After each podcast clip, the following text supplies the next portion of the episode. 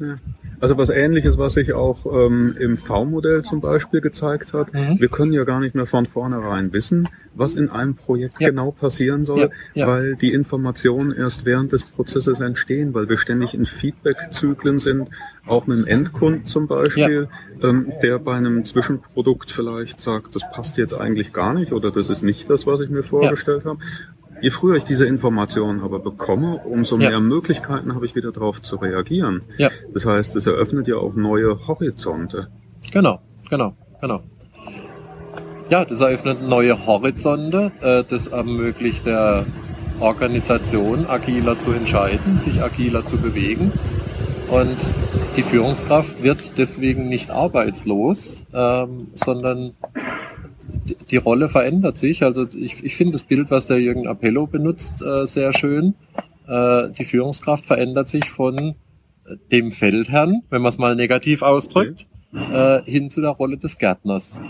Also der, der Gärtner schaut nach seinem Garten, der zieht äh, die, die Ränder der Beete ähm, und wenn etwas anfängt zu wuchern, wird's abgeschnitten ähm, also das heißt ja auch nicht Chaos, sondern einfach äh, die Grenzen zu sichern. Und gerade was im Unternehmen geschützt werden muss, ähm, sind die Menschen, die da drin sind. Also so, wenn ich störende Personen drin habe, äh, die ein Team belasten, das ist dann die Rolle des Managers, da mit einzugreifen. Ähm, es geht darum, gemeinsame Ressourcen zu schützen.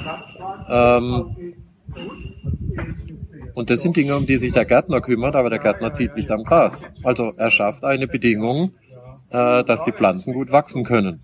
Und das ist dann auch das neue, modernere Bild des Managers, ähm, der eben so wie jeder andere Beteiligte auch seinen Beitrag dazu leistet, dass das Unternehmen erfolgreicher wird. Und das ist ein schönes Bild mit dem, mit dem Gärtner und dem Garten, weil ja häufig auch der Vorwurf kommt gegenüber agilen Methoden, äh, dass das sehr nah am Chaos ist und da macht ja jeder, was er will. Mhm. So wie du es beschreibst, ist es gar nicht der Fall, sondern es gibt sogar sehr klare Grenzen. Ja. Das sind die Grenzen des Beetes. Äh, ja. Und was darin passiert, ähm, ja, das ist Wachstum, das ist erlaubtes Wachstum. Ja, genau.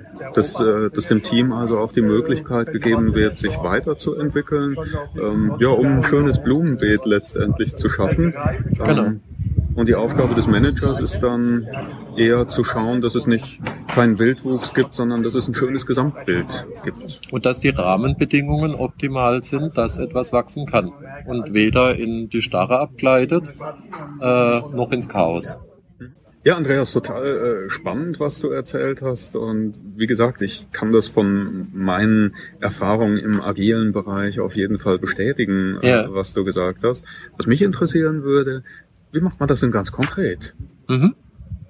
Genau, also als Rahmen kann man vielleicht mal nehmen, ich habe sie mitgebracht, die Marti, das sechsaugige äh, Monster, ähm, was so die, die Kapitelüberschriften beschreibt, ähm, um die es in dem Thema Management 3.0 geht.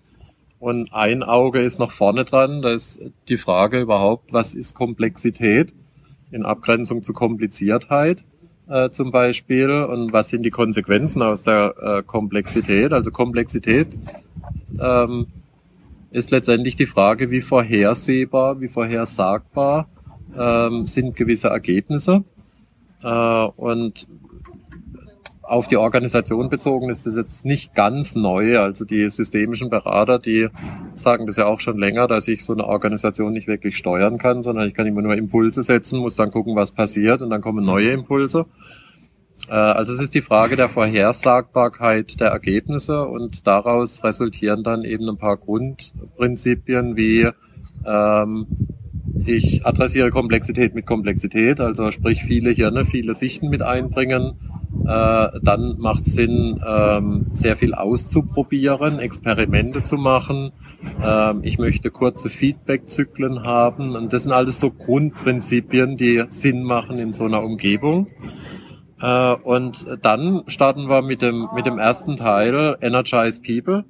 Ähm, wie kriege ich die Leute überhaupt aktiviert, ähm, motiviert, Äh, das ist auch so einer meiner, meiner Favorites. Aus meiner Sicht sind die Leute motiviert und ich frage mich eher, was demotiviert die Mitarbeiter. Ja.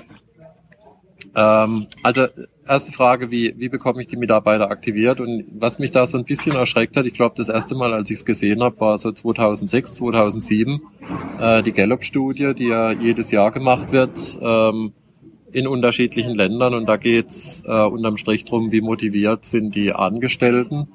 Äh, die Zahlen für Deutschland 2014 sind relativ einfach zu merken. 85 Prozent der Angestellten sind nicht motiviert. Äh, das heißt, sie sind 15 äh, Prozent sind auf der Ebene Sabotage, arbeiten gegen das eigene Unternehmen.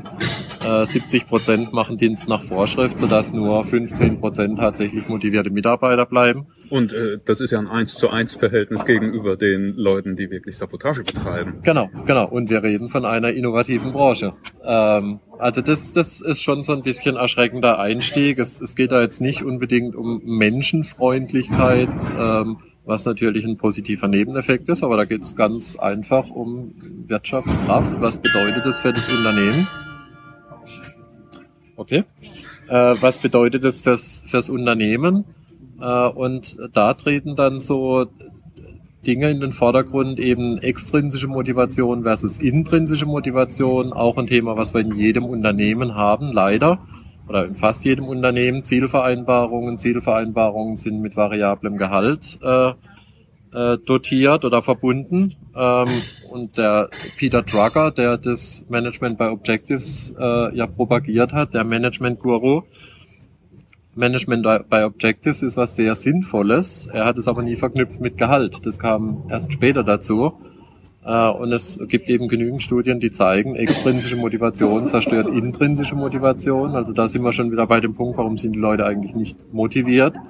Äh, die Karotte vor der Nase, die hilft da nicht wirklich. Im Gegenteil, sie zerstört die Motivation. Und bezüglich variablem Gehalt fällt mir auch noch ein, dass es ja häufig auch sehr, sehr schwierig ist, überhaupt ähm, Kennzahlensysteme zu schaffen, ja. die widerspruchsfrei ja, sind. Genau, genau. Ähm, und wenn sie Widersprüche in sich tragen, dann hat man ja häufig das Thema, dass verschiedene Personen oder verschiedene Gruppen letztendlich unterschiedlich bewertet genau. werden. Und man hat durch diese Kennzahlen, durch die Unternehmensregeln ähm, schon einen Widerspruch auf der Ebene der einzelnen Personen, auf der mhm. Ebene der einzelnen Teams, so dass diese gar nicht anders können, als gegeneinander zu arbeiten. Genau. Nicht aus bösem Willen, genau. sondern weil das Unternehmen das von ihnen fordert. Genau, genau. Und das ist auch wieder so ein, ein schönes praktisches Beispiel für was bedeutet Komplexität. Äh, das theoretische Modell, ich habe ein Unternehmensstil und breche das runter für jeden Mitarbeiter, ist erstmal schön. Äh, alleine die Praxis zeigt, schon dieses Zielsystem aufzubauen, ähm, so dass es wirklich passt, funktioniert nicht. Und wenn wir dann noch in einer agilen Umgebung sind, wo die Rahmenbedingungen sich ändern, ähm, funktioniert einfach nicht. Und darüber hinaus extrinsische äh, Motivation zerstört die intrinsische.